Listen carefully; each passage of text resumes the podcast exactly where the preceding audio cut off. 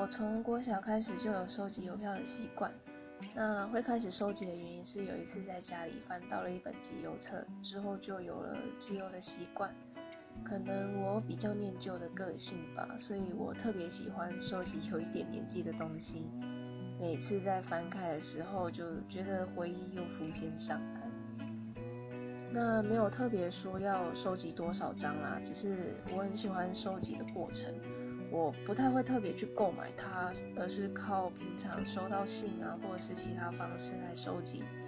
所以说，收集邮票对我来说就是日常生活中的小确幸之一，就很自然而然的不会说没有收集到它就是会特别失望。